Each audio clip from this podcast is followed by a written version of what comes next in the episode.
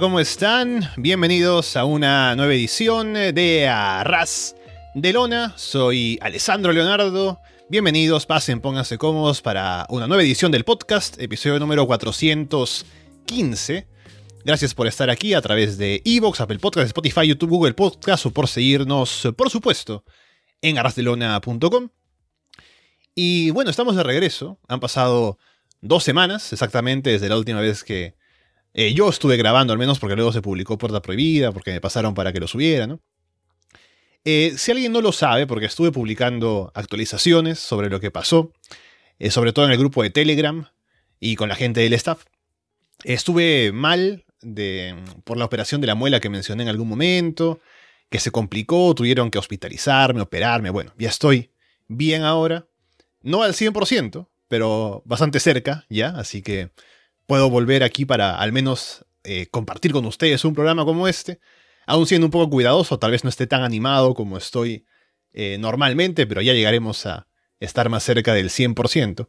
Pero bueno, estamos aquí en este programa para ponernos al día principalmente. Hubo dos shows grandes la semana pasada, WWE Night of Champions, AEW or Nothing.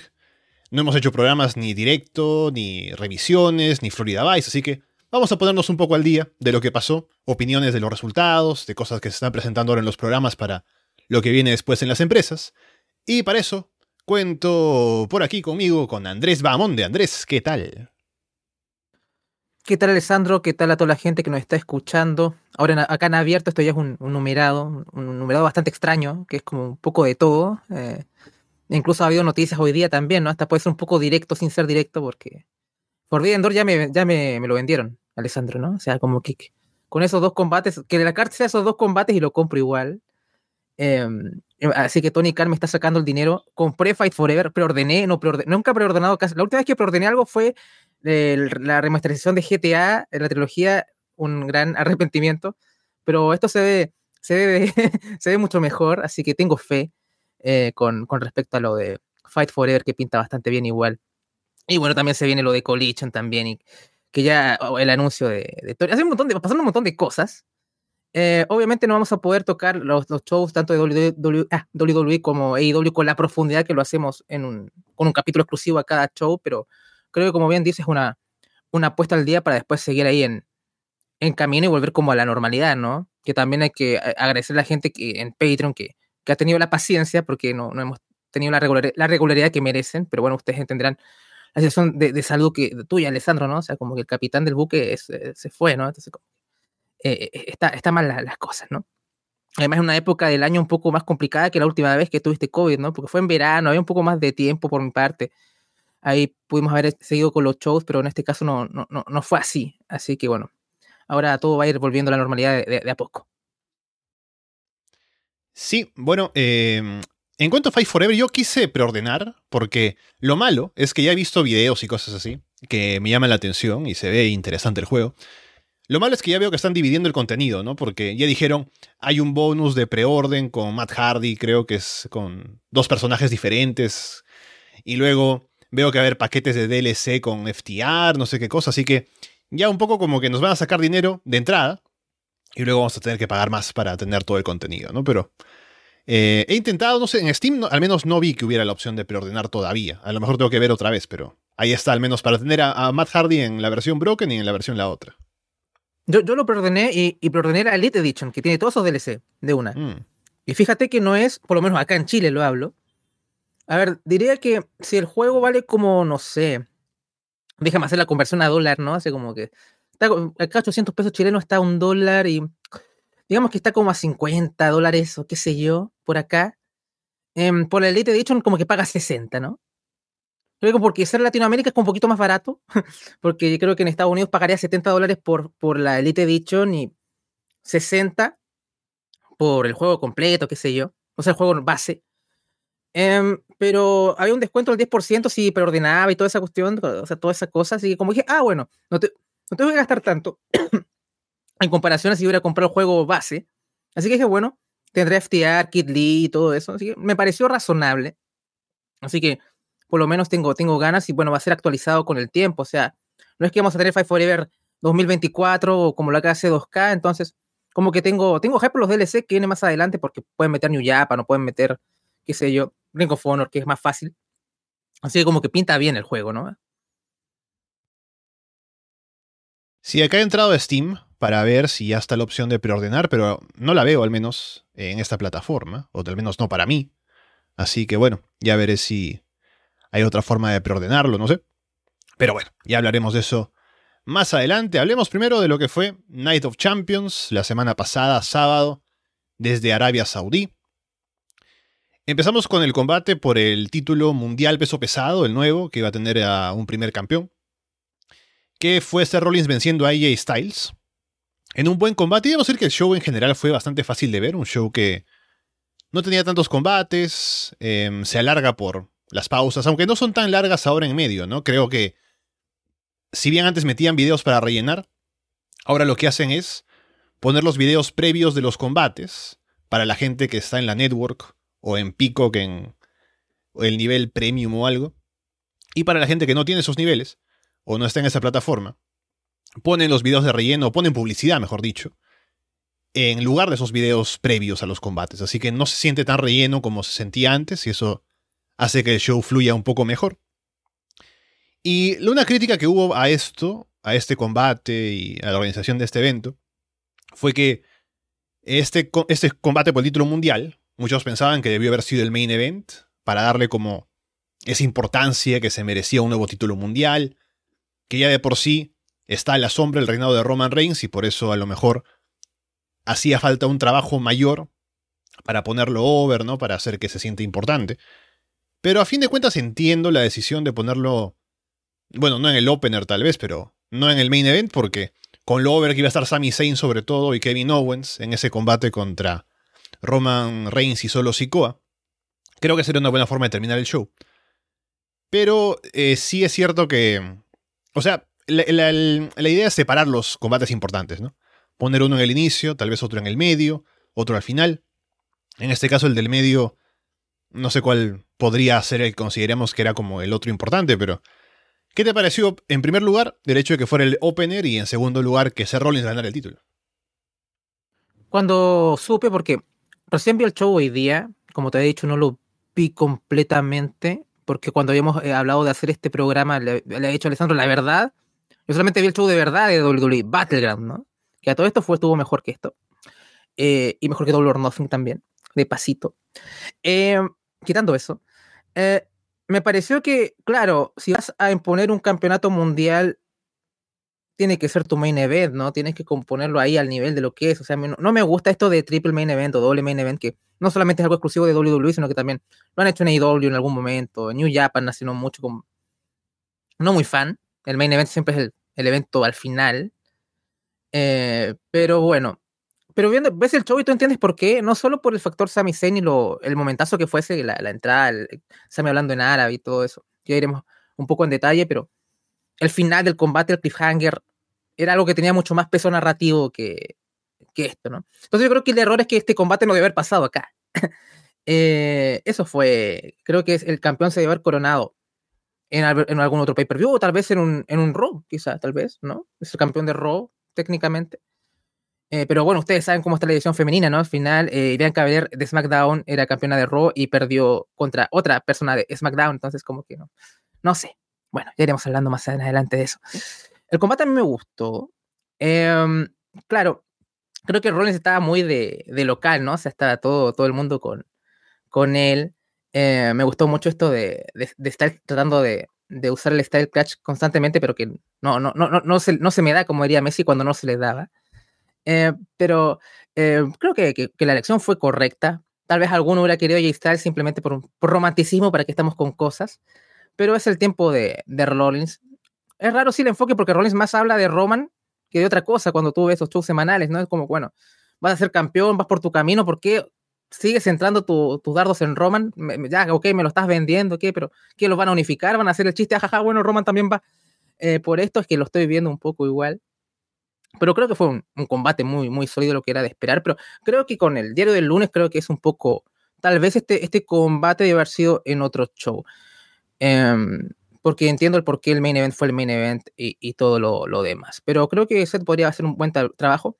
Lo otro que no sé si me molestó, pero ¿por qué tanto pedigrí? O sea, ¿por qué esta, este afán, eh, esta como devoción a Triple H? Porque esta vez es un pedigrí. Y ya Rollins lo puedo entender un poco, qué sé yo, hacen un link cuando con Triple H, qué sé yo, pero, pero hasta Styles hizo un pedigrí, o sea, ¿para qué? Y de pronto llega, llega Triple H, le entrega el cinturón y todo eso. Entonces, como que, Dios, ¿no? O sea, esa oda Triple H que fue los últimos, los últimos eh, minutos del, del, combate me, hizo gracia, me hizo reír. No me molestó, pero fue divertido en parte. Sí, también me gustó la decisión de Reigns como campeón, era lo que hablábamos en la previa, que era lo más probable.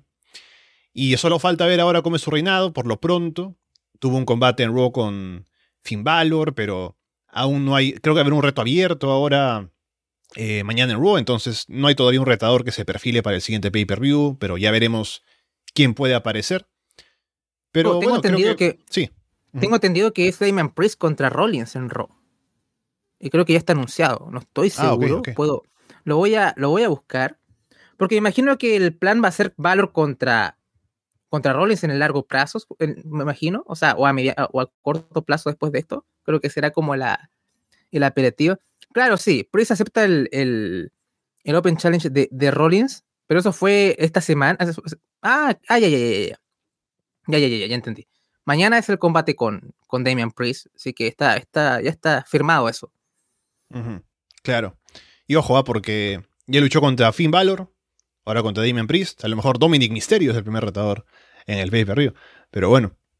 Eh, igual me parece una buena decisión tener a Rollins campeón. Solo falta ver ahora cómo se desenvuelve él como la figura más importante de Raw. Y a ver si se le da la importancia que debería tener ahora con este nuevo título. Y por cierto, ya se rompió el draft, ¿no? Porque ella está desapareció en, Raw, eh, luchando esta semana, ¿no? Así que bueno. Fue un combate de parejas, ahora que recuerdo. No fue solo contra Finn Balor. Fue Rollins y AJ contra eh, Josh Mendey. Pero bueno, a ver si se arma algo a partir de allí.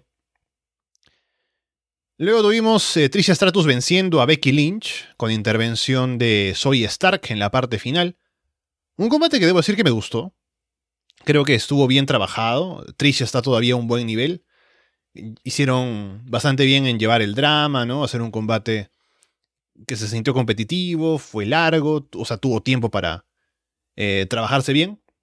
Así que lo disfruté. Y con la intervención final de Zoe Stark, me gusta porque, por un lado, aún hay Trish en WWE, aparentemente, ¿no? Porque uno pensaría, bueno, está en, este, en esta gira de regreso por un tiempo limitado, a lo mejor iba a poner over a Becky y se acababa todo. Pero no, parece que aún sigue con una historia ahora asociada con Zoe Stark, que también, al asociarse con Trish, tiene eh, ese impulso, o va a recibir un impulso importante para que la gente la conozca más, ¿no? Así que bien por ella, a ver si lo aprovecha.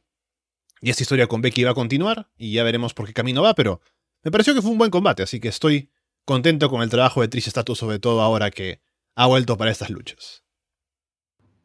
Sí, me, me, agrada la idea de meter a Soy Stark en la mezcla, ¿no? Siento que es una buena. Eh, una buena instancia de que tenga exposición. O sea, Trish es una leyenda, Becky es la mujer con más Star Power en el, en el roster de WWE. Entonces creo que Soy, siendo que. Ya no, que yo la sigo desde NXT. Que si hemos tenido con, con Paulina opiniones bastante mixtas sobre ella, o sea, es muy buena en el ring, de lo mejorcito de la edición femenina en general. Al mismo tiempo, creo que le falta trabajar en su personaje, pero creo que justo antes de irse estaba mejorando como Gil, así que eh, no, no, estoy siguiendo Raw ni nada, pero me, gustaría ver más de, de, ese aspecto en ella, así que creo que es más que, que, que seguir viendo este feudo para, de entre, entre Trish y, y, Becky, que sinceramente no, no, es algo que me interese, eh, quiero ver cómo, cómo puede nutrirse Soy Stark y cómo puede aprovechar la oportunidad dando que está cerca de, de estas estrellas, ¿no? Así que tengo, tengo bastante curiosidad porque la chica tiene bastante talento, al menos dentro del cuadrilátero. Así que veremos cómo se va desenvolviendo y de seguro un combate ante Becky va a estar bastante bien. Luego tuvimos a Gunther venciendo a Mustafa Ali, defendiendo el título intercontinental. Un combate que fue levantado sobre todo por el público. Bueno, y no solo eso, porque Gunther siempre es garantía de grandes combates. Pero el público estuvo muy metido con Ali, apoyándolo. Ali también hizo un gran trabajo en la rueda de prensa, en la previa, con las promos, ¿no? Hablando de su cercanía con eh, la cultura ¿no? De Arabia. Entonces, me parece que eso añadió también al combate, al drama, al ser Ali el underdog y que la gente esté con él intentando vencer a Gunther, pero a fin de cuentas, Gunther aún no va a caer. Entonces venció a Mustafa Ali en una sólida defensa y a ver cómo sigue estableciéndose ahora como campeón intercontinental en Raw, que por el momento Imperium están en un pleito con Kevin Owens, Sami Zayn, así que veremos por qué lado va en el caso de Gunther. Sí, eh, yo te había dicho en off que no, no había tenido oportunidad de ver el combate, más que nada porque no era muy trascendente, aunque había leído buenas cosas de este. a ver, tengo ganas de hablar un poco de la dinámica entre Kevin y Sami más, más adelante en el, en el main event, pero o sea, no, no soy, no soy muy fan de Imperium en sí, ¿no? Siempre me ha parecido como mm. algo que aporta la presentación de Gunter, pero en una entidad que se valga por sí misma, ¿no? No es como, sí, se reúne Imperium, eh, hace 10 años, ¿te acuerdas de Imperium, Alessandro? Y se juntan, oh, Giovanni Vinci. No es así, no es Evolution, no es, es como Gunter y están los amigos de Gunter y está bien. Eh, esa, esa, cosa como con la chaqueta de Gunter y está, está, está bien, pero es como que para mí Imperium es como lo más soso, simplemente es como bueno, muy buenos luchadores, muy fan de Giovanni Vinci en NXT, tipo era una fiesta, pero eh, para mí como Imperium, el stable, no me, nunca me ha apelado demasiado a mí, la verdad, ¿no? Es como simplemente potencia la figura de Gantry y está ya, ¿no? O sea, incluso The Bloodline tiene mucha más personalidad, o, no sé, hay muchos stables que tienen mucho más personalidad, a pesar de que hay un líder muy fuerte, muy marcado, pero, pero Imperium es como, bueno, somos tipos que, que, luchan y ya, ¿no? O sea, como que no hay mucha personalidad aparte de eso. Entonces a mí no me, nunca me, me motivó Imperium como personaje, por lo menos. Em, pero algo leí que querían subir a Dragunov y querían como meterlo ahí. No, no, no, me, no me mm. parece una mala idea per se, simplemente es como, bueno, que se, esté bajo el manto de Gunter para tener tiempo en televisión y después hagan ese tercer combate, que todo el mundo nos pongamos locos. Eh, no me parece mala idea, en vez de que él vaya por solitario y, que se defienda con sus armas ahí, a lo mejor es un poco más, más complejo. Pero a mí me gustaría que Sammy y Kevin tengan un reinado más, más largo y que lo gane una pareja con, con un poco más de personalidad, ¿no? Por ejemplo, creo que algo, nos digo Pretty Deadly, que debería ser hilarante un feudo entre Pretty Deadly, Kevin Owens y, y Sami Zayn eh, o, cosas así. O sea, pero puede que Imperium es mejor tag, pero me parece más divertido Pretty Deadly, por ejemplo, como, como, como campeones. Depende que, cuál es la, los ítems que, que, pesan más para uno o para otro, pero, pero no me motiva mucho Imperium en sí. Pero vemos qué pasa con Gunter, porque ya qué, qué, qué rivales le quedan ahora, ¿no, Alessandro? Em, podría ir Styles, como ir un poquito más al. Ah, pero es cierto que es SmackDown, o qué importa, ¿no? Ya no importa nada, ¿no? O sea, no sé. No, pero ahora que recuerdo, eh, ya que Kevin Owens y Sami Zayn estaban también asociados en un momento con Matt Riddle, ya Gunter habló sobre Riddle, se acercó a él incluso en una promo, porque Riddle está queriendo clasificar al Money in the Bank, y Gunter le dijo, ojalá que ganes para que lo cobres contra mí, ¿no? Y ahí te destruya. Así que me gusta además el hecho de que Gunter piense que su título es tan importante como para que se merezca que cobren el maletín de Money in the Bank contra él. esa idea me parece buena también de venderla en una promo como la que tuvo. Así que parece que puede ser Marriddle el siguiente rival y no estaría mal. Así que al menos ahí hay un camino que se desprende de un combate de tríos tal vez con Marriddle y que luego sea Marriddle contra Gunther por el título intercontinental. Sí, suena, suena creíble porque tenemos un campeón intercontinental de esa magnitud, ¿no? Pero sabemos que ese precedente se originó por algo horrible, entonces eso me molesta al pensar todo lo de Theory, lo de... O sea, qué, qué horror, ¿no? Pero, Pero bueno, eh, sí, creo que Riel contra Gunter podría ser un, tremendo combate, así que creo que es un, una buena una buena cosa, o sea, un buen, un buen rival a, corto plazo. Tengo que, estar más atento a los a los que estar más al tanto del roster porque al final el draft no sé si vale o no. Eh, porque claro, o sea, otra vez voy a hablar de NXT que apareció Baron Corbin y Mustafa Ali. Mustafa Ali va por Wesley y Baron Corbin va a ir por Carmelo. Y, tú dices, ah, mira, oh, bueno, bueno, son agentes libres, se pueden ir donde quieran, pero si llega ahí Styles en Raw y le, todo le chupa un huevo, e, esos momentos pierden en, impacto para mí, ¿no? O sea, como que eh, es un poco, ¿para qué me pones reglas que al final no vas a cumplir? Y uno pensaba que ahora que está el señor H, esto podría ser un poquito más ordenado. Entiendo que Vince todavía está metiendo mano de aquí por allá, pero no creo que sea tan tanto como para pasarte por el culo tan rápido todo esto. Entonces es un poco molesto. Hay cosas que no, no cambian en esta compañía que realmente es, irritante. Luego tuvimos el combate en el que Asuka venció a Bianca Belair para quitarle el título femenino de Raw, siendo más luchadoras de SmackDown, por cierto. Y el combate estuvo bien. Eh, me parece. Eh, no recuerdo si fue. Creo que porque hubo tres combates femeninos en este show, ¿no? Y todavía el wrestling femenino en Arabia es como... Eh, se han dado pasos, ¿no? Hay combates buqueados y todo, pero a veces la gente como que no se engancha tanto, me parece, en el público. ¿no? Al menos así lo sentí, en este combate por lo menos.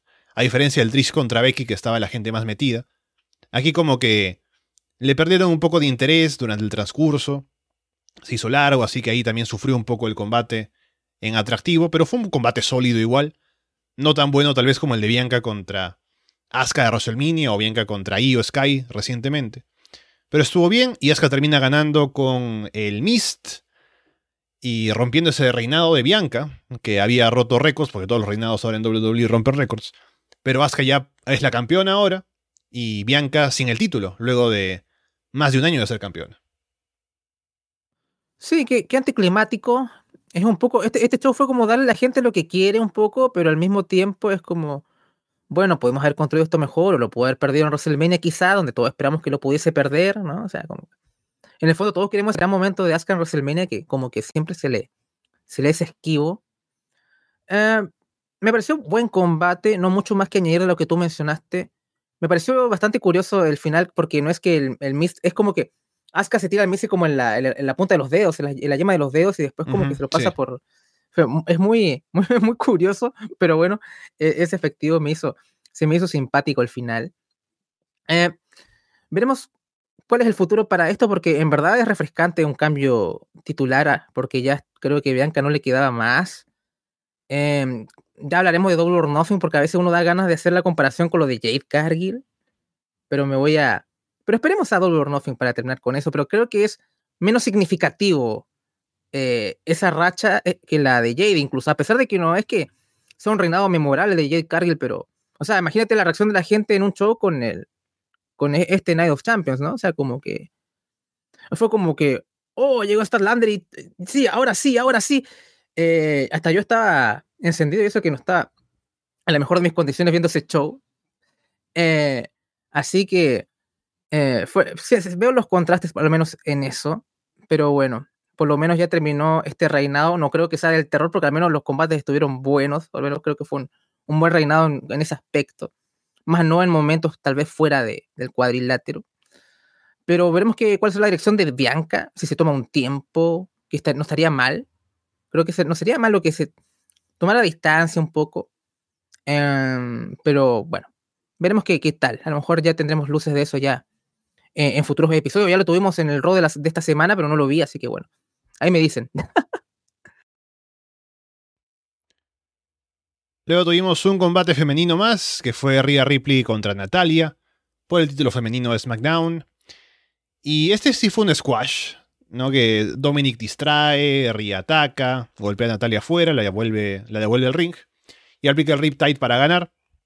Así que poco más. Eh, fue lo que tenía que ser, porque no, no iba a estar interesado, ni yo ni el público, en ver un combate con Natalia retando. Así que, bueno, ahí está, Ria ganando y mostrándose dominante para ver qué es lo siguiente para ella. Ya hubo algún segmento en Raw en el que estuvo ella ojeando a Becky Lynch, ¿no? Así que ese obviamente es el camino a largo plazo, pero veremos qué retadora puede tener mientras tanto Rhea Ripley. Sí, eh, veremos qué, termina, termina pasando. Bueno, a lo mejor tal vez eh, ahora que Bianca está desprovista de un campeonato pueda ser retadora de Rhea Ripley en un show grande, pero imagino que a lo mejor se lo quieren guardar ya sea SummerSlam o, WrestleMania. Pero Bianca podría ser. Es algo con lo que han estado jugando antes, ¿no? O sea, cuando eran las dos campeonas, hicieron un segmento juntas y todo. Y, y han hecho el teaser muchas veces. Así que lo veo. Pero aún así creo que aún queda para los shows grandes, bueno, Money in the Bank también va a mover un poco el tablero con respecto a eso para ver quién es la portadora del maletín y qué juego puede tener tanto para un campeonato u otro. Así que bueno, ya veremos cómo se van moviendo las piezas del, tablero, pero era el combate que tenía que ser. Y bueno, todos los fans de Natalia acá eh, estamos, estamos felices de que haya, durado tan poco.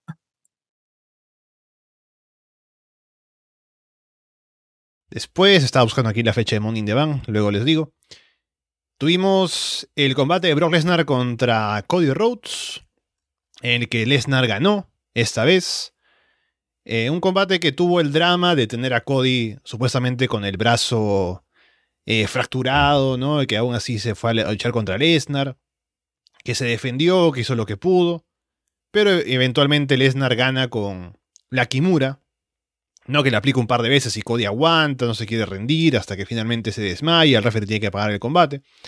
Así que, victoria para Lesnar. Y fue un poco lo que estábamos hablando con Paulina en el directo de hace dos semanas. Que era lo que me imaginaba, ¿no? Que Cody ganó un combate, Lesnar gana este, y ya Cody salió en Raw a decir que estamos empatados, quedamos por uno más, entonces me imagino que para Money in the Bank en Inglaterra tendríamos el último combate de Cody contra Lesnar, o el desempate, mejor dicho. Y bueno, falta todavía un tiempo para llegar a ese show, así que a ver si ya se vende como que Cody oh, se recuperó de la fractura, ¿no? Ahora está bien, al 100% o lo que sea. Pero bueno, veremos. Eh, el combate estuvo bien. Estuvo, me parece, sólido para lo que querían vender. No fue un tremendo combate tal vez, pero me parece que cumplió y ya veremos en esa tercera lucha si hay estipulación o algo, si termina de resolverse este conflicto de Cody y Lesnar. Sí, quiero hablar del combate porque fue muy curioso cómo lo plantearon, ¿no? Porque primero era, claro, Cody viene con este handicap de que tiene el brazo roto, pero al mismo tiempo esto está hecho de titanio y lo ataca múltiples veces con esto y aún así no puede derrotarlo. Entonces estoy como que, ¿en verdad es una desventaja o, es una ventaja o, qué? Ya como que quedé por lo menos en Hell in con Rollins se notaba que el tipo, no sé, estaba sangrando por dentro, era todo como una lucha interna, pero al final se sentía más una ventaja en esa primera parte del combate que una desventaja, ¿no? O sea, como incluso en el comentario, no sé, esto de titanio y lo puede usar y cosas así. pero después al final todo se, se va a, lo de Lesnar y, esa Kimura que hizo, no sé cuánto lo tuvo como por 3, 4 minutos ahí y no lo hizo rendir. Ahí está la promo de Cody, tan épico como siempre, ¿no? Bueno, eres una bestia porque me rompiste el brazo, pero no lo suficiente hombre para hacerme rendir y todo eso. Em, me parece bien, no, no sé si qué, quieren hacer con Cody ahora, si van a, lo, van a enfriar un poco, si quieren ir a Money the Bank con esto, si van a estar en el combate de escaleras o qué sé yo, no, no estoy muy, muy al tanto. Si yo buqueara esto, a lo mejor me hubiese gustado ahí hacerlo del que ellos dos tuvieran el combate de escaleras, pero si está con esto del brazo, probablemente querrán no sé, esperar hasta SummerSlam o qué sé yo, que creo que es un combate que no se pueden hacer un Hell in a creo que estaría bastante bien. Un Hell in a entre, entre Brock y, Cody, ¿no? Más épica, más drama. ¿Por qué no? Total es Cody. Y ahí que Money in the Bank, que es el día sábado primero de julio. Entonces, bueno, aún falta todavía como un mes para llegar a eso. Tendrán tiempo para ir armando lo que necesiten armar para ese show. Y como digo, ¿no? A ver si ya venden que Cody se recuperó y qué sé yo, pero bueno, ahí está al menos el plan de un tercer combate, con alguna estipulación un poco para equiparar las cosas, ¿no? Y me imagino que Cody ganando para ya pasar a, hacer su recuperación de la derrota que sufrió con Roman Reigns, a ver cuál es el plan también con él a largo plazo, pero al menos esta rivalidad está interesante y pone a Cody como en una en este conflicto que es como para mostrarlo como siempre, ¿no? Como ya dices, el drama, de tener que sobreponerse a las adversidades y ganarle a la bestia, ¿no? Así que veremos cómo llegamos a eso y si hay algún giro más en la historia de aquí hasta que llegue Money in the Bank. Y el main event, como ya íbamos comentando, fue el combate por el título o los títulos eh, indiscutibles de parejas de WWE. Kevin Owens y Sami Zayn venciendo a Roman Reigns y Solo Sikoa con el público muy metido, sobre todo con Sammy, con Owens, em, también con Roman y sobre todo Roman siendo el heel para, para la gente. Así que un combate que estuvo bastante bien, fue un combate largo, tuvo tiempo para vender todo el drama que querían vender. Y tuvo sobre todo la participación de los usos en la parte final, con una patada que le cae a solo por accidente y luego que Roman se molesta y Jimmy ya eh, no aguanta más, ataca a Roman también, ya marcando el final de la Bloodline, ¿no? Que se terminó de, de, cerrar con la celebración de los mil días de Roman en SmackDown y que hubo un conflicto directo ya con solo atacando a sus hermanos, o bueno, a Jimmy, que fue el que está ahí todavía, o mejor dicho, Jimmy es el que está ya eh, que no aguanta más de esto. Jay todavía está como en el, en el medio, ¿no? Queriendo un poco mantener la paz. Pero todo parece indicar que ya sería el final de The Bloodline, como la conocemos. Y este combate en sí estuvo bastante bien. Eh, con todo ese drama y también por la acción en el ring, con la victoria final de Sami para que la gente se vaya contenta. Así que ya, me parece que con esto sacamos a Sami y, y a Kevin Owens directamente de esta historia y dejamos que se peleen entre la familia. Sí, a ver, hablemos del combate primero. Esto fue como. Esto fue un combate de Roman Reigns, pero en TAC, ¿no? O sea, como que fue exactamente los mismos esquemas, afortunadamente con un resultado eh, diferente.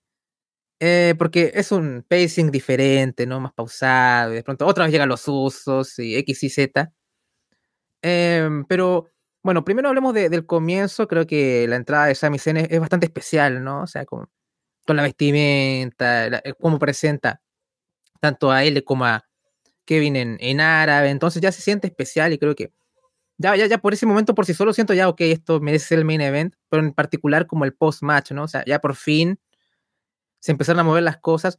O sea, yo sé que soy el Narutart acá de, del staff, pero es, me lo recordó un poco porque es como, ves capítulos de relleno y de, esta historia, de pronto como que volvieron los capítulos como que adaptan el manga, ya se puso bueno esto otra vez, y me imagino que eventualmente Roman va a tener que ausentarse por fechas y otra vez no van a meter relleno porque lamentablemente esta historia necesita a Roman porque Roman es el antagonista y es como que si él no está, la cosa no avanza mucho porque todo es en, torno a Reigns, ¿no? Entonces, es un poco como que no, no, me da tanto para entusiasmarme, ¿no? Porque al final es, ah, bueno, ok, después Roman va a desaparecer, esto va a ser un punto aparte quizá, o vamos a tener una guerra civil entre los usos y solo, y Roman estará ahí mirando.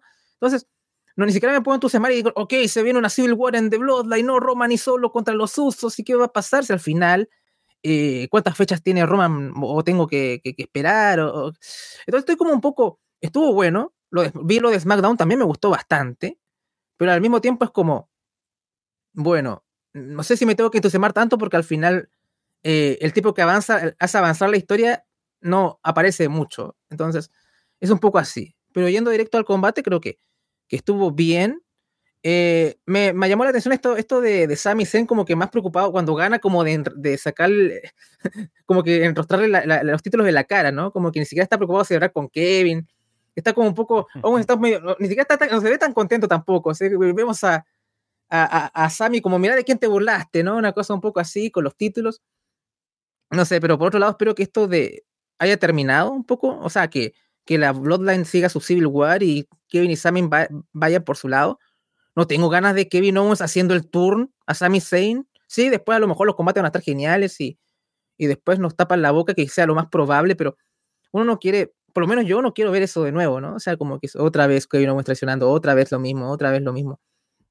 Particularmente no me, no me atrae, así que quiero que tengan un reinado bueno y se separan caminos que se separen, ¿no? Y está, eh, está no tenemos por qué tener odio.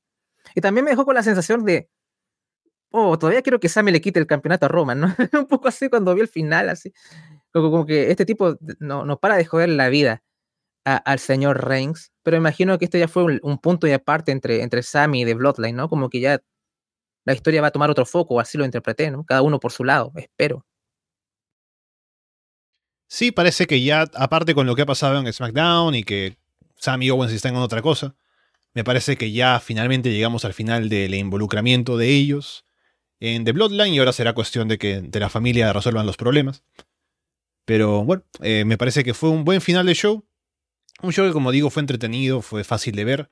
Y el público también presente en la arena, eh, bastante entusiasta, eso también ayuda bastante. Algo que es positivo ahora de esos shows internacionales que hemos tenido varios y vamos a seguir teniendo con WWE por en Gales el año pasado, en Montreal, en Puerto Rico, en Arabia también, que hablemos lo que, cualquier cosa sobre Arabia, ¿no? Y el gobierno y demás, pero el fan o los fans que van a los shows son fans entusiastas del producto, ¿no? Entonces, y no lo tienen todo el tiempo, entonces cada vez que van y hay un show, es un público que está ahí metido, que está apoyando, entonces eso también ayuda al ambiente. Y en general estos públicos internacionales eh, ayudan bastante al ambiente de los shows y los hacen sentir especiales, ¿no? Y vamos a tener ahora Money in the Bank en Inglaterra, así que hay varias cosas que me parece que en WWE con estos cambios, ahora con la forma de presentar los shows y el calendario de viajes internacionales, eh, mejora el producto, en, cómo se ven los shows, en cómo se sienten, en, en, sentirlos especiales. Así que hemos tenido estos shows de Arabia ya bastante comúnmente, pero lo he sentido bastante bien esta vez con Night Champions. Así que ya veremos para la próxima vez eh, si sigue el acuerdo con Arabia. Parece que las cosas están mejores a nivel internacional con la diplomacia y el gobierno árabe, ¿no? Entonces, parece que la cosa va un poco con menos escrutinio para WWE seguir haciendo negocios con sus socios de Arabia Saudí al menos para el fan, ya estos, estos shows ya no son house shows glorificados, ¿no? O sea, se siente como un pay-per-view, ya es un par de, de shows ahí que tienen peso y, o sea, los tipos le pagan una cantidad de dinero enorme, o sea, ganan más que un WrestleMania con estos shows, o sea, es, e, es una burrada de dinero. Así que al menos como los fans, me imagino sobre todo para los españoles que me acuerdo que ya por fin puedo ver un pay-per-view, ¿no? O sea, de WWE, le dan un tremendo pedazo de mierda con estos shows de, Arabia, pero ahora ya está, ya están shows bastante más sólidos y todo, ¿no? Así que fue disfrutable dentro de, lo que vi, que es solamente un par de combates que no, no pude ver porque no fue simplemente circunstancial, que al final dije, ya, ok, voy a ver Night of Champions. Así que de lo que vi, me pareció disfrutable al menos, así que creo que fue, fue una buena experiencia, por lo menos el show. Bien, vayamos entonces ahora a hablar de lo que fue Double or Nothing, de parte de AEW la semana pasada, el día domingo. Empezando con el... A ver, acá no tengo el...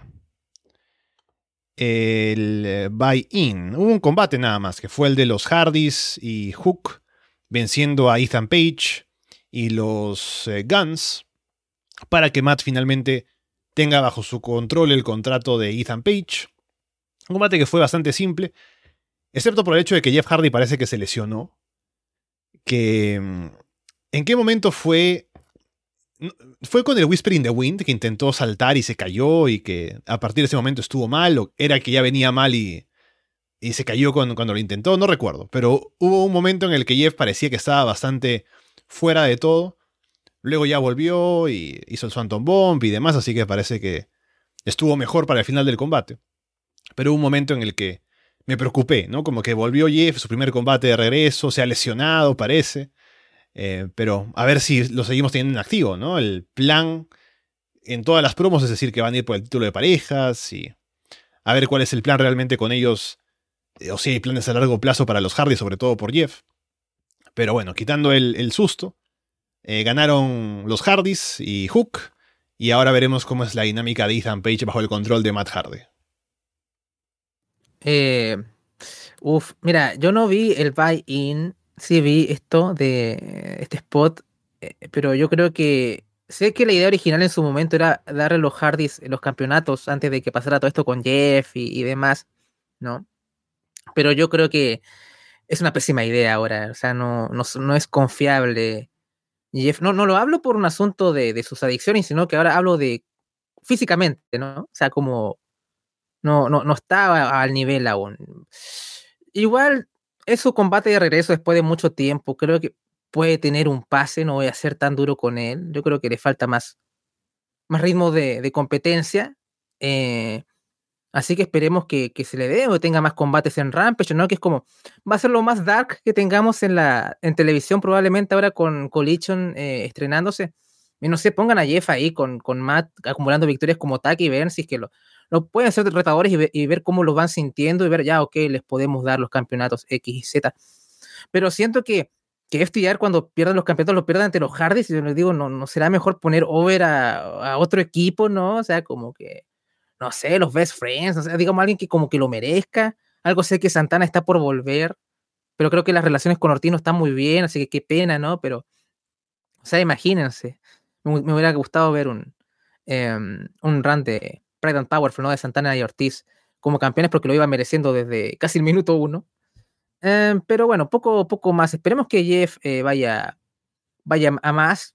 Ustedes saben que, o la gente que me ha escuchado, no, no, no soy muy fan de que el tipo este esté en la compañía después de lo que hizo, pero eh, ya que está acá, esperemos que rinda y lo haga lo mejor posible. Así que bueno, esperemos que vaya para arriba. Ya en la cartelera principal tuvimos el combate que fue la Blackjack Battle Royale por el título internacional, que no fue como un casino Battle Royale, o sea, fue una Battle Royale normal, solo con Blackjack de nombre. Eh, y estuvo Orange Cassidy defendiendo el título internacional y terminó ganándolo. Eh, cosas destacadas del combate, me parece que fue una buena presentación de Big Bill. Creo que ha trabajado bastante bien como gigante, ¿no? Dentro de este combate y en general cuando está en los shows también. Tiene ya una presencia que impone, tiene una forma de llevarse funciona bastante bien con sus oponentes, así que buen trabajo de él me parece en esta lucha que terminó o estuvo entre los tres últimos y luciendo creíble. Por otro lado, Swerve fue el otro que quedó hasta el final. También, bueno, mencionar que Ricky Stars por ahí sacó a Jay White y Juice Robinson, lo que ha causado problemas. Con FTR involucrados también, ¿no? Iba a haber un combate más de Ricky contra Jay White. Pero bueno, volviendo a lo de Surf Strickland. Me parece que hicieron una buena eh, última eliminación. Eh, hasta el punto de que pensé que Swerve podría ganarlo.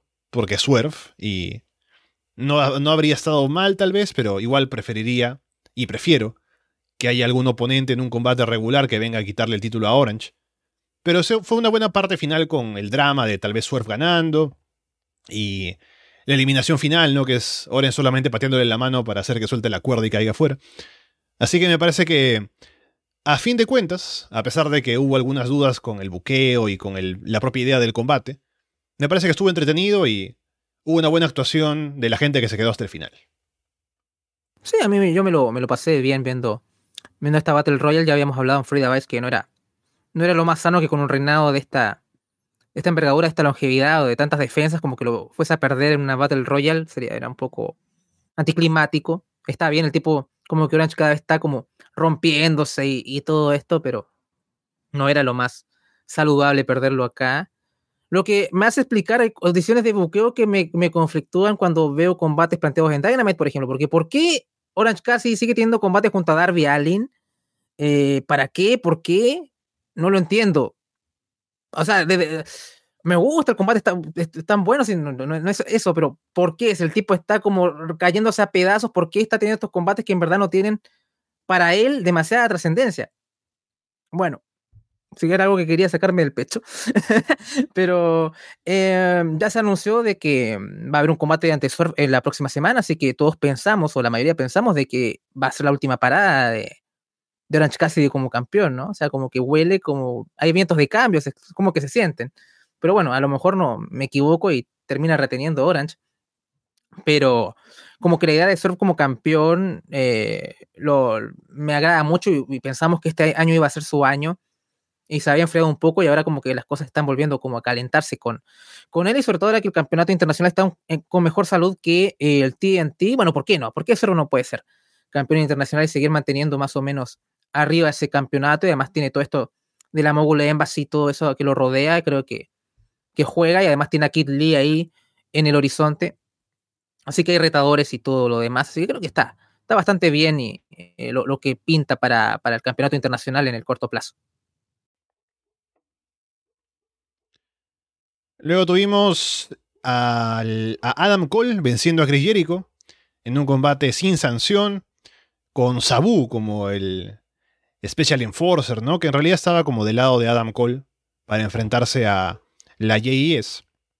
Y en la primera parte hubo bastante caos con la gente interviniendo, con Sabu saltando sobre una mesa, ¿no? Así que se quitaron todo eso en la primera parte para que la gente se vaya backstage y dejen solo a Cole y Jericho luchando. Y el combate en sí mismo me parece que no llegó a despegar.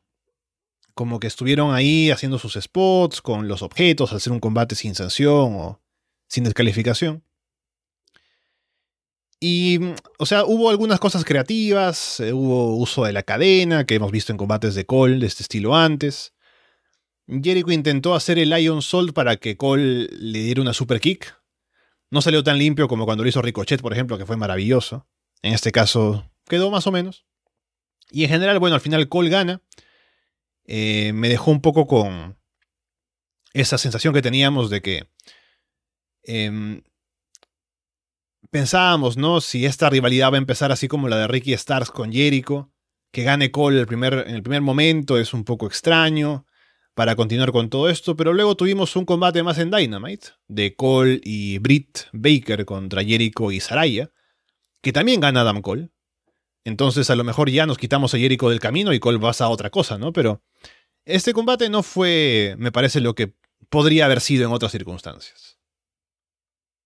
Sí, fue un, combate sin sanción y fue un combate sin diversión porque, oh, que, me, que me, aburrí viendo, viendo esto habíamos tenido precedente de. O sea, está bien. A mí, como en el apartado wrestler, me gusta mucho más Roderick Strong que Adam Cole, que también Adam Cole me parece bastante bueno. Eh, y que habíamos tenido un, un False Count Anywhere bastante divertido entre él y, Jericho, pero si era un combate sin sanción, esperaba algo, algo más climático, ¿no? Fue como, ah, terminó y así, como que se sintió y la gente cómo reaccionó también. Había videos de gente mirando Battleground en o sea como vamos Dragunov no o sea como que eh, los entiendo porque fue combatazo ese pero si vas a ver el show ¿por qué te pones a ver otro pay-per-view qué gente de bueno en fin independiente de eso. Eh, es un poco voy a hacer un comentario general de este pay-per-view un poco porque dentro de todo no fuma el show pero cuando tú bajas la vara de lo del promedio que tú das eh, constantemente el show de cuatro horas se siente y la percepción creo que es, es, más, incluso más inferior de lo que el show realmente fue, ¿no? Al final, ahí se sienten esas cuatro horas, y menos mal que lo bueno estuvo al final, ¿no? Porque imagínate eh, si metías algo, tal vez si la de los pilares fuera un poco más al medio, esto es como que eh, a lo mejor hasta la percepción era peor, no porque el show fuese realmente horrible, sino porque fue un nivel más bajo y son shows extenuantes. Eh, pero este fue me, dejó frío. Creo que el combate mixto de Dynamite fue mucho mejor, fue mucho más divertido.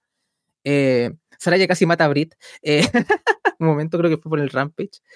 Eh, pero fue muy divertido todo el asunto. Pudo haber sido eso en el pay-per-view perfectamente, como un punto medio. Pero como bien dice Alessandro, a lo mejor este es el fin. Si esto fue el fin, es un poco anticlimático también, o sea, fue un, último capítulo divertido, pero no un clímax tampoco, ¿no? Es como, el combate de sensación no tuvo un clímax, fue como, ok, terminó, esto, eh, el combate mixto fue divertido y Cole ganó, pero ok, viene algo después, eh, pasamos a otra cosa, esto ayudó a Adam Cole, no, no lo perjudicó, por lo menos, eso puedo decir, sé que pasamos a otra cosa, pero últimamente vamos, vamos un poco un poco frío con las rivalidades de Jericho, ¿no? Porque el tipo es bueno y, y todo el gimmick de la JS yo creo que está, es, divertido y creo que la idea de juntarlas con, las, con, con Sarai y las Outcasts igual tuvo un poco, le dio un poco más de profundidad a todo. Em, por ejemplo, este combate mixto, en contraste al combate mixto anterior que tuvieron hace un, hace un año, ¿te acuerdas de Britt con, con Adam Cole? Este tuvo mucho, mucho más sentido, ¿no? O sea, todo estaba conectado, había, en verdad había un feudo más, más de peso. Creo que el último fue como ver a Orange Cassidy y Statlander contra Britt y, Adam Cole, si es que no me equivoco. A lo mejor ese fue. Eh, si lo comparo con este, fue, fue mucho mejor o más divertido, pero es decepcionante si esto fue el último capítulo, pero tampoco me quejaría, ¿no? O sea, fue como, ok, no funcionó. Eh, eso que el juego me estaba gustando, Alessandro, ¿no? Pero como un combate lo puede, puede joder bastante la, la percepción. Veremos si es que van a tener una oportunidad de redimirse en un uno contra uno o lo vamos a dejar hasta ahí, porque muchos pensamos de que Adam Cole podría ser un retador para MGF en un, tal vez en el próximo pay-per-view o qué sé yo, no, no digo Forbidden Door, pero tal vez All Out o, qué sé yo. Veremos qué, veremos qué tal. Sí, em, creo que el camino está bastante claro para levantar a Adam Cole, ¿no? Para ponerlo over, para darle cosas importantes. Ya veremos si eso está aún asociado con Jericho o no. Me parece que ya no tendría sentido continuar con esto, pero a ver qué deciden hacer. Y en general este show, como ibas diciendo, em, el problema principal es que con la calidad promedio de shows de IW, y de combates y demás, cuando te encuentras un show que no es tan destacado, ¿no? No tiene combates sobresalientes, o sea, más allá de los dos últimos, que sí fueron grandes combates. Pero el resto de la cartelera está como por ahí, ¿no? Se siente como que algo decepcionante, ¿no? Y es por el mismo estándar que ha marcado la empresa, lamentablemente. O sea, uno ya espera que haya combates que sean muy buenos, que te den algo más de lo que es un show semanal de Dynamite, de Rampage, que ya de por sí tiene grandes combates también. Así que por eso creo que sufre el show, ¿no? Por la expectativa y por el estándar de calidad que tiene la empresa. Y eso que yo lo vi en el hospital y era mi único entretenimiento, ¿no? Pero aún así decía, bueno, está regularcito el show, no está dejando demasiado. Así que bueno, eh, vamos a pasar ahora a lo siguiente, que fue por el título de parejas de, de AEW. FTR venciendo a Jay Lethal y Jeff Jarrett, con Mar Briscoe de referee especial. Eh, recuerdo pocas cosas de este combate. Lo vi solo esa vez que estaba, estaba viendo el show en vivo. Y mm, recuerdo que fue un combate sólido. Tuvo al público metido, sobre todo en contra de Jarrett, ¿no? que decía lo común. Y con FTR. Mar Briscoe también como referee estuvo entretenido. Lo que más recuerdo es que hubo un ataque a Mark y luego quiere venir Aubrey Edwards también para, para contar o algo y Karen Jarrett le rompe la guitarra en la cabeza. Y parece que ahora Aubrey va a luchar contra Karen, ¿no? Pero ya hablaremos de eso en un rato. Eh, al final, FTA terminan ganando y reteniendo el título. En un combate que estuvo bien, estuvo sólido, pero...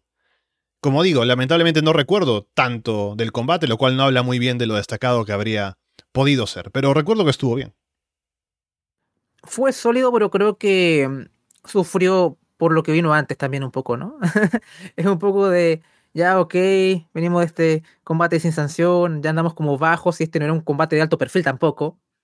Em, yo, por lo menos con el feudo, estuve bastante contento. Creo que incluso para la gente que no, conocía a Mark Briscoe, creo que es una, buena introducción un poco, ¿no? La, eh, eh, aquí está el pasado con Lita, vemos el pasado que también, el pasado que tiene con FTR también y cómo entra en juego todas las dinámicas y Jarrett es un, villano bastante pintoresco. Y creo que, increíble lo que voy a decir, pero creo que Karen Jarrett también suma todo esto. Y bueno, ok, un poco de Sports Entertainment no está mal, ¿no? Y voy a hacer el link con lo que pasó en, Rampage porque creo que insinuaron que va a haber un Mark Briscoe y Aubrey Edwards contra, contra Karen y Jeff Jarrett. Y Dios, por favor, eso necesito, necesito verlo. Espero que sea así. pero creo que el combate fue sólido, pero claro, no es destacable en sí. Y creo que cuando tú estás a estas alturas del show, estás un poco aún frío, porque este show tarda en despegar. Creo que Warlow y Christian fue lo que, ya, ok, aquí ya estamos entrando en, en línea. Eh, estaba un poco bueno. Con Paulino estaba, pero en verdad vimos el show equivocado, ¿no? O sea, como que, ¿por qué, ¿por qué no estoy viendo NXT en este momento? Eh, pero bueno, hasta, ahí estaban mis pensamientos en esos momentos.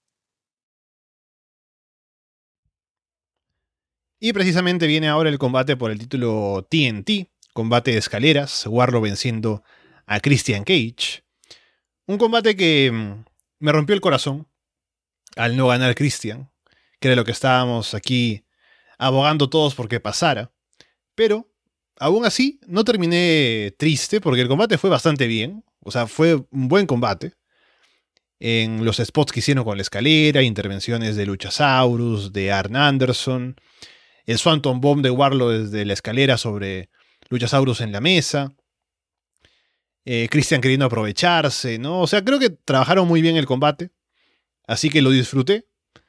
Eh, sufrí que no ganara Christian, pero bueno, creo que si algo consiguió este combate, fue elevar la figura de Warlow, que también es algo que era necesario hacer. Y ahora Warlow incluso salió en la promo ahora, me parece, en Dynamite, hablando acerca de lo que le hizo Christian, eh, la victoria, eh, también retando a Luchasaurus ahora para un reto por el título. Entonces creo que se le ve mejor a Warlow solo a partir de este combate y lo que hizo y la defensa que tuvo contra Christian. Así que bien por él. Habría preferido a Christian campeón, pero me parece que Warlow sale bastante bien parado de esta lucha. Sí, no, no era el resultado que queríamos, pero era el combate que Warlow necesitaba. Y es el tipo que carga con el peso de todo el combate, ¿no? Que, o sea, hace todos estos spots. ¿Para qué, tenemos a ¿para qué queremos a Jeff Hardy si tenemos a, Warlow? Eh, es, increíble. Y al final tú ves esa performance y cómo, cómo te vas a enojar de que el tipo retenga, ¿no? O sea, ¿qué, qué, le, qué voy a decirte, Warlow? Y al final creo que mm, todo esta, este, no sé si llamarlo sobrebuqueo, pero toda esta cosa como con Anderson fue hilarante, ¿no? Un, poquito de Codyverse, eh, no está mal tampoco. Eh, ahí como, ¿no? Que, que muerda a Luchasaurus y creo que no sé si le arranca el dedo, ¿no? Que, bueno, en fin. Por, dentro del contexto de ese combate creo que estuvo divertido. Pero creo que, fue un buen movimiento juntarlo con Arn, Anderson, así que creo que creo que puede tener una dinámica ahí, puede compensar algunas falencias y creo que también puede hacer que Warlock crezca. Esperemos tener razón y que esta vez sí sea, que la tercera sea la vencida, ¿no, Alessandro? Y que, que Warlock tenga un, reinado saludable que más o menos cuando termine este, digamos, ok, está en una mejor posición eh, que cuando lo ganó. Entonces, eh, espero que sí, porque queremos a un tipo con mucho talento, pero eh, esperemos que no cometan los errores del pasado y por lo menos ya han hecho algunos cambios. Hablando de cambios, tuvimos a una nueva campeona femenina mundial de AEW con Tony Storm venciendo a Jamie Hater. Un combate que fue cortito, fue un combate de trámite, lamentablemente. Jamie estaba lesionada, así que tenía que sacarle el título. Y lo justificaron con un ataque previo de las Outcasts, que también habían atacado en, no sé si en Dynamite o Rampage anteriormente, y también al inicio de este combate, luego también interviniendo ahí para hacer trampa, y Tony Storm termina venciendo para llevarse el título, eh, sin mucho más. Triste porque Jamie venía haciendo un gran reinado, no tuvo chance de poder continuarlo por la lesión. Ahora habrá que ver cuánto tiempo va a tener que estar fuera, ¿no? Porque lo ideal sería que pueda volver para el show en Wembley y hasta pueda recuperar el título, ¿no? Pero ojalá que que se le dé, pero lamentablemente por ahora su reinado llega a su fin de esta manera algo abrupta, y al menos lo que nos da es a Tony Storm, ahora como heel, ahora más establecida dentro del roster que durante su primer reinado, para tener un reinado que sea más sólido que el que tuvo la primera vez, y me parece una buena elección también tenerla ella como campeona ahora. Sí, definitivamente fue la jugada correcta. Y pensaba lo mismo que tú, Alessandro, ¿no? O sea, si llega para Wembley, y lo recupera, y, o sea, va a ser un momentazo. Así que a lo mejor no hay mal que por bien no venga. Y ojalá ese sea el, el, caso. Y también es una oportunidad para Tony de por fin tener ese cinturón y que se la reconozca como campeona, ¿no? O sea, ya, ya Britt Baker me lavó el cerebro en el reality. Así que, bien, vamos, Tony, ahora sí, te podemos llamar campeona, aunque claro que su reinado también fue reconocido como uno oficial pero creo que es la elección correcta. Además, también está con todo esto de los Outcasts y veremos qué va pasando también con esa historia. Ahora con Jamie fuera y con Baker un poco ahí eh, despotenciada sin su, sin su amiga. Eh, a lo mejor no sé si se meterá Willow de nuevo, qué sé yo.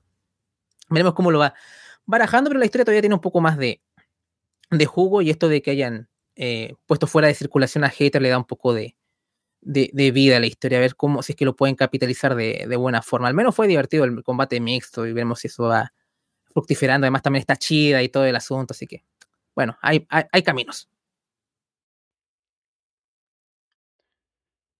Luego tuvimos el combate por el título de tríos. Open House Match con la House of Black, venciendo a The Acclaimed y Billy Gunn.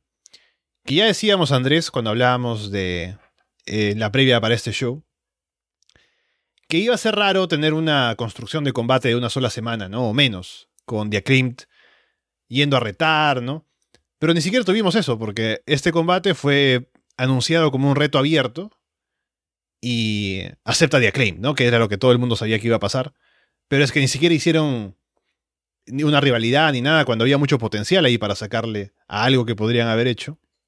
Al menos el rap de la previa estuvo bueno metiéndose ahí con, con la gente, con Body Matthews y que Dominic está en el otro canal cerruchándole el piso, ¿no? Pero bueno, el combate en sí me parece que estuvo bien, pero no llegó a despegar, o sea, fue un combate de show semanal. Y sin decir que fue malo, ¿no? Pero me parece que estuvo ahí, tuvo sus cosas. Al final a House of Black terminan ganándole a, Billy Gunn. Pero no tengo mucho para decir del combate mismo, más allá de que estuvo entretenido, pero siento que pudo haber sido más con alguna historia previa que podrían haber armado entre los equipos. Mira que yo ya estaba, no sé, ¿cuántos, cuánto íbamos de show ahí? Dos horas, no, recuerdo, ¿no? Pero no estaba haciendo un show sobresaliente y te ponen un combate un poco de, como tú bien dices, como de semanal y como que dices, ¿por qué esto está acá?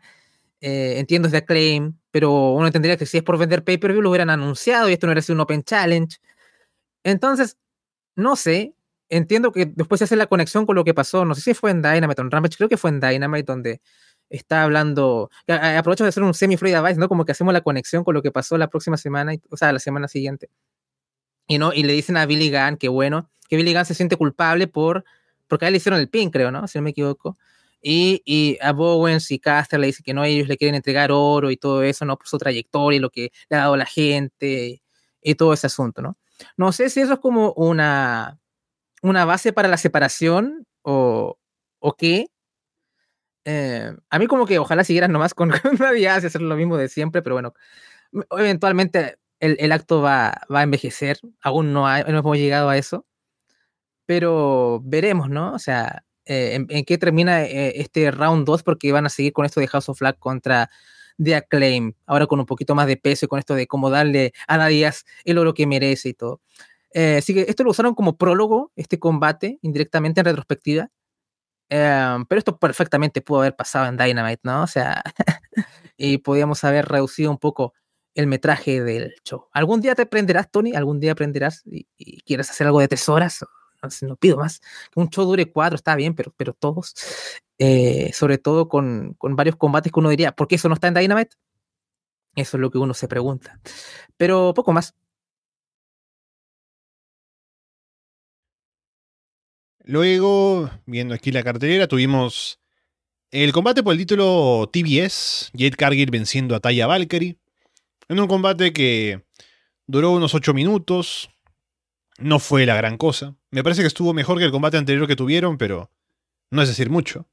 Estuvo bien para lo que fue, ¿no? Y para las limitaciones de Jade sobre todo. Me parece que estuvo entretenido al menos de ver.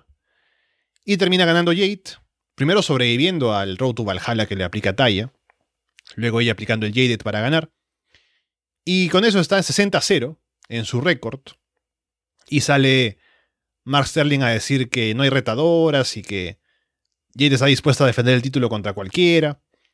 En cualquier momento, ¿no? Y con eso aparece Chris Statlander en su regreso para retar a Jade y vencerla en menos de un minuto con la justificación de que, claro, tuvo un combate anterior, entonces no estaba al 100% y demás. Pero llega Chris, que era lo que esperábamos que iba a pasar. Tal vez no de esta manera, pero fue una buena sorpresa para que ahora sea ella la campeona TBS. Se dice que Jade estará alejada por un tiempo, luego de ese reinado que ha tenido. Pero hizo un reinado que, como ya decías, ¿no? Es un reinado histórico, no es tan destacado por los combates ni nada, pero creo que Jade se manejó bastante bien como campeona. Y tenemos ahora a Chris Starlander, que es una luchadora que es más garantía de combates en el ring. Así que puede ser una dinámica diferente ahora de ella como campeona contra posibles retadoras próximas. Ya tuvo un buen combate con Ayla Rose en, Dynamite. Así que bueno, eh, un momento bastante eh, alegre para el público en vivo, con celebración con las, eh, las serpentinas y demás. Así que bien por Chris que regresa por fin de la lesión y se convierte en campeona. Y solamente espero que ya pueda mantenerse saludable, al menos por un buen tiempo a partir de ahora. Sí, esperemos que, eso es lo más importante, que la salud de nuestra nueva campeona eh, se mantenga bien, porque ya ha tenido dos lesiones más o menos graves. Pero bueno, el combate, como tú bien dices, es un combate dentro de los estándares de Jade Cargill, estuvo bien.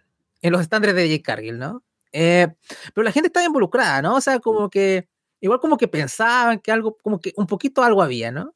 Eh, pero en especial cuando entra Statlander es cuando ya todos sabíamos, ¿no? O sea, es ahora. Em, ahora tiene que pasar. Y a ellos celebré bastante porque era como por fin, ¿no? Un alivio. Eh, a mí me gusta Jade Cargill, pero creo que el booking, en, un booking así en esa en etapas tan temprana de su carrera no es tan beneficioso, ¿no? O sea, o por lo menos en el nivel que ella está. Y por extensión también se lo decía un poco a Hook también, siempre hacía la comparación, bueno, estos tipos que tienen combates cortos y aparecen poco y no van a desarrollarse a, la velocidad que deberían a esta etapa de sus carreras, ¿no? Entonces, eh, me gustaría que ese tiempo que, que Cargill esté eh, fuera, bueno, descansar también, pero claro, también mejorar, ¿no? O, pulir cosas o, centrarse en su, en, su habilidad en, el ring. Eh, imagino que el rematch con Statlander puede pasar en, unos meses más o qué sé yo, veremos cuánto tiempo se, se tomará, porque Statlander gana el título, ¿no? Pero se lo gana una Cargill debilitada. Entonces, como, tampoco es, llegó, le ganó a, le ganó a Jerry Cargill en un 100%. Entonces es un poco raro. Por eso siento un poco que, que, la razón de que ahora Taya Valkyrie todavía siga detrás de, de Statlander va a ser un poco bueno. Sí, eh, tú saliste campeona porque yo debilité a Jade y cosas así. Por ahí irá el asunto. Además, ya mostraba actitud de Hill ella incluso antes del combate con, con Cargill. Así que es orgánico, supongo pero por lo menos estoy contento con, con, con Chris, tuvo un buen combate, como bien dijiste, contra, contra Naila. Algún día te llegará la oportunidad, Naila. Eh, yo soy fan, pero bueno, algún día. Eh, pero eh, simplemente que hay que disfrutar de esto. También leí que Leila Hirsch está pronto a regresar, ojalá. Yo era muy fan también de ella. así que bueno, eso también le haría bastante bien a la división femenina de IW y además ahora que tenemos dos campeonas flamantes y nuevas, me va a dar un aire fresco a la división y esperemos que ahora que llegue Colechon en, en un par de semanas más esto empiece a mejorar para las chicas, sobre todo que tenga más tiempo, no sé, que Colechon, ahora que en Punk es el tipo ahí, ¿no? El, feminista ahí, el hombre, no sé, que, no sé, Tony, dale dos combates más o qué sé yo. como es tu show, Punk? Eh, veremos.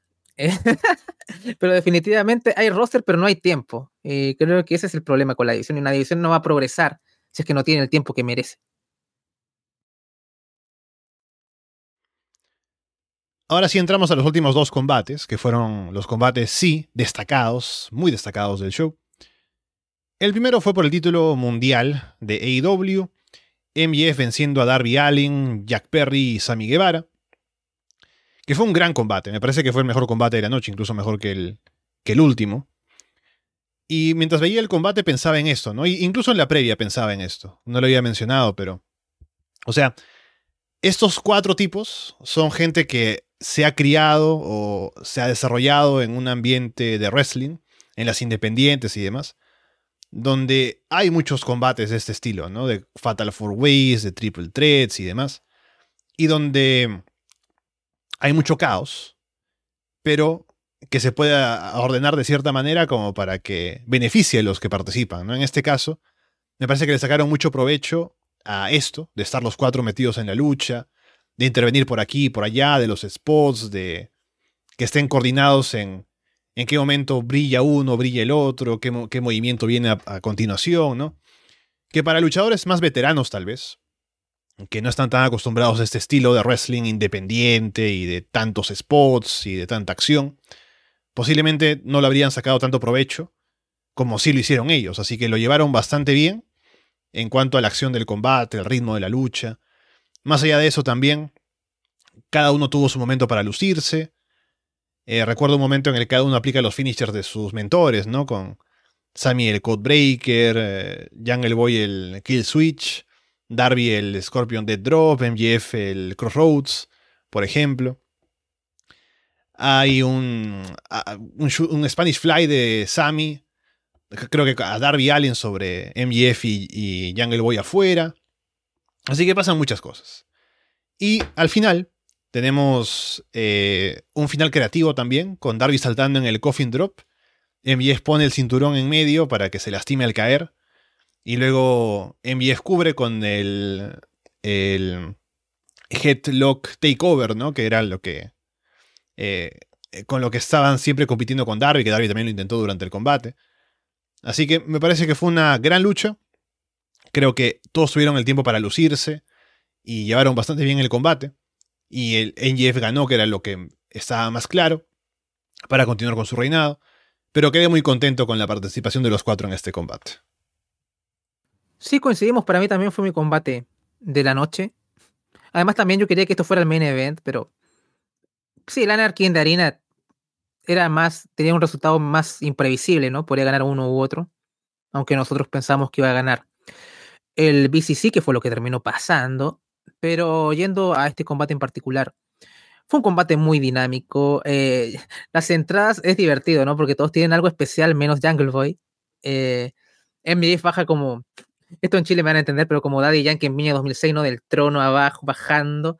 Eh, fue, fue genial. Y lo de Sammy Guevara, lo de anunciar el embarazo de, de, con, de Tai, fue bastante. Fue bastante. Fue un buen momento, ¿no? O sea, eh, ¿quién iba a pensar que, que Sammy tiene mejor gusto que Cody Rhodes para estas cosas? Porque, ¿no? Que que con Cody anunciando el género del, del, del, bebé y todo ese asunto, ¿no? Como, pero como que lo supieron hacer bastante bien. Eh, y, la gente como que responde, y me puse feliz también por ellos y todo. Lo que, además uno ve el reality también, así que ahí con, con todo, con, con Sammy y así que bien por, por ellos. Eh, y Darby tiene esta presentación como de Elvis, ¿no? Y, pero Jungle Boy, bueno, Jungle Boy, ¿no? Así como que entró así normal, pero bueno, eh, hay que poner el talento adentro del ring, así que ahí, ahí estuvo bien. Pero no sé, fue, fue bastante, tuvo bastante ritmo, fue bastante dinámico. Todos tienen como sus historias entre ellos. En especial Jeff y Darby tienen como su, su historia y me imagino que eventualmente ese singles match va a ocurrir de nuevo. Darby es un realmente un, contendiente a ser campeón mundial o sucesor de MJF, de, alguien que le podría quitar. Porque ahí está Adam Cole, algunos dicen, ¿no? O mismo Darby. Con Eddie Kingston me pasa algo de. No me parece confiable, ¿no? Eh, porque siempre el hombre habla de todo esto, su salud mental y todo, y digo, bueno, ser campeón conlleva una presión bastante importante y no sé si Eddie la podrá cargar, ¿no? Entonces, como cada vez me he estado desencantando un poco la idea de Eddie Kingston campeón, lo que me apena un poco, ¿no? O sea, espero estar equivocado y si, le toca eh, lo haga bien, pero me, pregun me, pre me pregunto si podría cargar con ese, con ese peso, porque ser campeón conlleva más que ir al ring y hacer tu defensa, ¿no? Tienes que ser como un poco el representante de la compañía y esas cosas. Pero bueno, eh, buen combate eh, de los recomendados, eh, tanto a mí como a ti nos gustó más que el, que el Anarchy. Eh, a Melzer le puso cinco estrellas al Anarchy de Harina, le gustó, le gustó más que el, que, el de los pilares, pero ambos tremendos combates, ¿no? O sea, creo que son los, los recomendados. Y, y sumaría a Christian contra Warlow porque también me lo pasé bien. Un grande Warlow. Y con eso llegamos a lo que sería el main event, que fue el Anarchy de Arena. Por un lado estaban The Elite, Kenny Omega, los John Box, Adam Page. Y por el otro el Blackpool Combat Club, Brian Danielson, Claudio Castagnoli, John Moxley, Wheeler Utah. Y fue un combate caótico, muy divertido, eh, empezó con la banda en vivo tocando Wild Thing para el tema de Moxley. Y así como el año pasado, que sonaba Judas y no paraba, en este caso, ¿era Judas o era. Era no fue. Wild Thing también, ¿no? Sí, sí, sí. sí, fue sí. Sí. En este caso, con la banda en vivo fue más, más dinámico, ¿no? Porque estaban ellos que seguían tocando y seguían pegando a la gente. Hasta que los Box le aplican una doble super kick al vocalista para ya callarlo. Pero hubo de todo, ¿no? Fueron hacia backstage. Claudio le aplicó un pile driver sobre una camioneta a Matt Jackson. Luego cuando Matt regresa trae una zapatilla explosiva para patear a Moxley, que es una locura. Y en general, un combate que fue lo que uno esperaba, ¿no? Mucho caos, mucha violencia, eh, gente sangrando, eh, spots con, con chinchetas, ¿no? Que cuando le quitan la zapatilla a Matt Jackson hacen que pise eso y se queda todo clavado en su pie. Así que fue muy divertido. Me parece también un gran combate. Igual pienso que el, el, anterior fue mejor, pero este también está ahí. Parece que estuvo muy bueno. Y el detalle final es que Kenny Omega iba a ganar aparentemente, pero interviene Don Callis, que estaba en comentarios. Que ya Don Callis hizo una, entrevista con Jim Ross que estuvo bastante buena, hablando de por qué hizo lo que hizo y demás. Y cuando Kenny quiere poner las manos encima a Don, aparece Konosuke Takeshita haciendo el turn para ayudar a Don Callis a atacar a Kenny Omega, permitirle a Wheeler Utah luego poder cubrir a Kenny y llevarse la victoria. Y luego hubo una gran promo en, en Dynamite con la gente odiando a Callis y a, y a Takeshita, no dejándolos hablar con los abucheos. Pero me pareció un gran combate, un final que deja cosas para pensar en lo que pasará más adelante. Victoria para Wilder Utah también, que de los que de todos los que participaban era tal vez el que menos pensaba uno que iba a poder llevarse la victoria, pero bien por eso para darle ese impulso. Así que me parece que fue un gran final de show y ahora solamente falta ver cómo se acomodan las cosas con tal vez el regreso de Kenny Omega, que ya se anunció el combate con Osprey en Forbidden Door, pero a ver cómo se acomoda el tema de Takeshita. Don Callis ya dijo que Takeshita es mejor que Okada, por ejemplo, pero Okada va a luchar con Brian Danielson, así que a ver qué pasa con todo lo que tiene que ordenarse de cara al siguiente pay-per-view. Sí, e, e, este combate tiene más eh, jugo por las consecuencias que trae, ¿no? O sea, en contraste al de los pilares.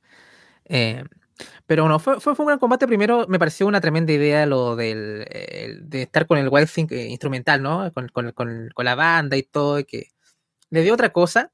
Porque el primero se sintió, a lo mejor pensaba que era hasta un botch, a lo mejor no era, no era, pero lo sentí al principio así, ¿por qué sigue la música, no? Aquí uno ya estaba un poco más receptivo a que, a que continuara. Eh, sería interesante si es que esto lo repiten con otros equipos, si es que van a usar otro tema o qué sé yo, estaría, estaría divertido. A ver qué tal saldría. Eh, y además también, no sé si fue Nick o, Matt quien patea al vocalista, ¿no? Estuvo, estuvo bueno como, como para la música. Eh, pero no, fue un, caos, o sea, es, el nombre del, de la estipulación, te lo, te lo dice, todo este super kick explosiva que creo que, no sé si le, leía a Matt una entrevista que tuvo que ir a, regularizar y pedir un permiso, una no sé, pero esto no es de llegar y hacerlo, ¿no? O sea, como que tienes que sacar un permiso para hacer este tipo de espectáculos pirotécnicos eh, y todas estas cosas. Eh, también creo que hay un momento ahí con, con Kenny Harman, ¿no? Haciendo un poco de referencia cuando eran, cuando eran tag. Eh, ¿Qué más? Que me pareció un, un, gran, un gran main event. Lo de Takechita era algo de que esperábamos. O sea, lo necesitábamos también. Uno estaba conflictado porque creo que Takechita como face funcionaba bastante bien, ¿no? Y también me gustaba un poco esa, ese running gag que hacía que te hacía una promo en japonés y cuando le preguntaban qué significaba, como que contestaba con una palabra, ¿no? Y me, me, parecía gracioso.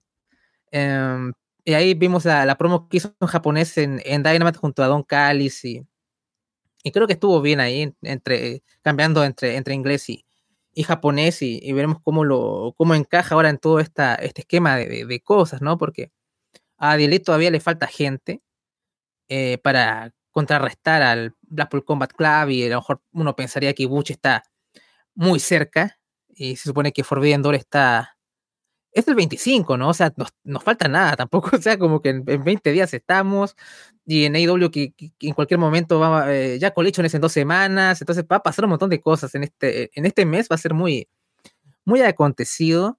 Eh, nos darán Punk versus eh, Tanahashi, no sé, háganlo, ¿no? O sea, o bueno, Kenta todavía está mendigando ese combate como años, dénselo también, ¿por qué no? pero me gustaría ver a Punk en Forbidden Door de seguro tengo ganas de, hablar de eso en Collision porque esa, esa eh, tomar la temperatura de eso va a ser genial. Eh, y hablaremos de que ya está confirmado CM Punk, ya, como si el anuncio en el United Center no fuese suficiente. Tony Khan fue muy random, ¿no? Bueno, les voy a decir un anuncio, CM Punk regresa, va a estar. Gracias. fue un poco bueno. Y la reacción de la eh, gente, ¿no? sí la cámara se esforzó por buscar gente que estaba con camiseta de CM Punk y apoyando y aplaudiendo, pero se escuchaban abucheos fuertes. Así que bueno, siendo Chicago, uno pensaría que estarán más a favor de Punk, ¿no? Ya eh, cuando estuvieron en ese combate los Bucks contra, bueno, The Elite contra el Triángulo de la Muerte, estaba la gente en contra de The Elite, ¿no? Así que nos imagina que en Chicago será territorio de CM Punk para que la gente lo apoye, pero veremos después. Bien, ahí está entonces la revisión de Night of Champions, de Double or Nothing, poniéndonos al día, como decíamos al inicio, y ya ahora sí, esta semana que viene estaremos regresando en ya lo regular. Todo debería ya salir bien para que grabemos para la gente en el Patreon. Monday Night con Walter, que hay que revisar el show de Canadian Stampede. Tenemos también Florida Vice, que volverá el fin de semana y el directo la próxima semana ya para ir ocupando las noticias y cosas que vayan pasando y demás cosas que nos falten por hacer ya dentro de lo que debe ser la, eh, la programación normal de Arras de Lona. Así que nuevamente gracias por la paciencia, por eh, bueno, el tiempo que ha pasado desde la última vez, pero ya estamos ahora volviendo a como debe ser y estaremos hablando dentro de poco, Andrés, de más y doble ahora sí en detalle sobre lo que pasa en los shows de esa semana en Florida Vice. Sí, el análisis minucioso que nos caracteriza eh, volverá en, en Patreon, así que atentos y un agradecimiento a la gente que nos sigue por ahí, que mantiene con vida el proyecto. Está bien, casi 10 años, Alessandro, parar un par de semanas no hace mal de tanto en tanto, a veces se necesita para volver con más, con más fuerza. Eh, tenía ganas de hacer la, revisión de Battleground, pero las cosas no se dieron, tengo que decirlo. Eh, no quiero vender humo, tenemos una fecha, pero no la voy a decir porque después no se cumple, así que, pero hay. Pero les voy a decir algo. Volvió Baron Corbin a NXT.